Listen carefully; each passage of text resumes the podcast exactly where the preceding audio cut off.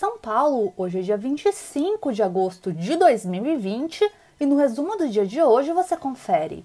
O Ibovespa nesta terça-feira fechou com leve queda de 0,18% aos 102.177 pontos, com investidores cautelosos após o governo adiar o anúncio de pacote econômico. No cenário corporativo, as incorporadoras devem ser favorecidas com um novo programa que o governo federal lançou nesta terça-feira chamado Casa Verde e Amarela, que vai substituir o programa Minha Casa Minha Vida, com redução do juro habitacional, foco nas regiões norte e nordeste do país e meta de atender 1,6 milhão de famílias de baixa renda até 2024. Como outros destaques, na ponta positiva, novamente a Eletrobras, em destaque de alta em meio a um noticiário sobre empenho do governo e cenário mais favorável para a privatização da companhia.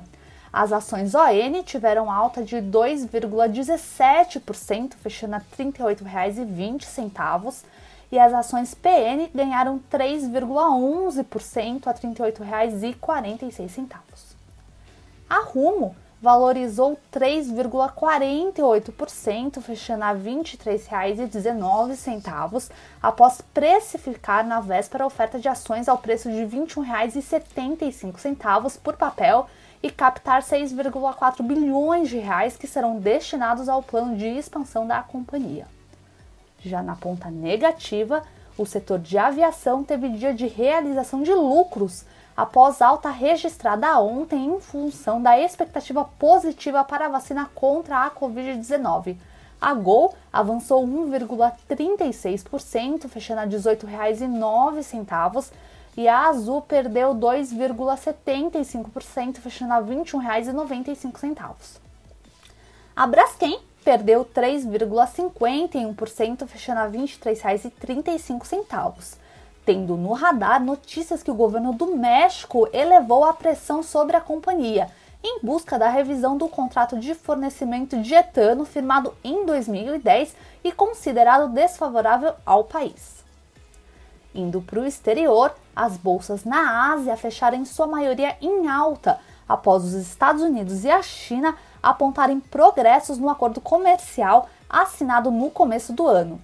A China continental, no entanto, apresentou desempenho misto.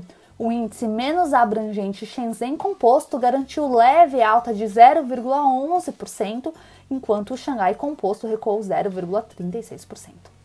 As ações europeias fecharam em queda, prejudicadas por perdas nas blue chips britânicas, enquanto dados econômicos mistos e o crescimento contínuo de novos casos de coronavírus minaram o otimismo sobre um possível tratamento.